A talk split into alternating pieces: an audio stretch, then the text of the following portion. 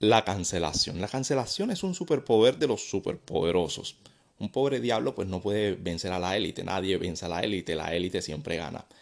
Y la cancelación va a cumplir su cometido, que es lo que quieren, quieren hipersexualizarse y crearte mucho contenido tonto, es decir, mantenerte entretenido y calienturiento todo el tiempo, para luego manipularte a través de la negación de satisfacción de tu líbido, que fue elevado de manera artificial por estas grandes élites poderosas.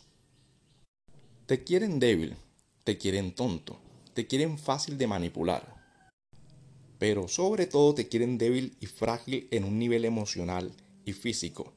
Hoy las personas tienen vidas demasiado sedentarias, no hacen deporte, básicamente van por el asunto de la imagen, lo cual tampoco es que sea lo mejor, ya que esto eleva los índices de narcisismo e individualismo, lo que hará que no seamos poco competentes como colectivo para enfrentar así a nuestros opresores.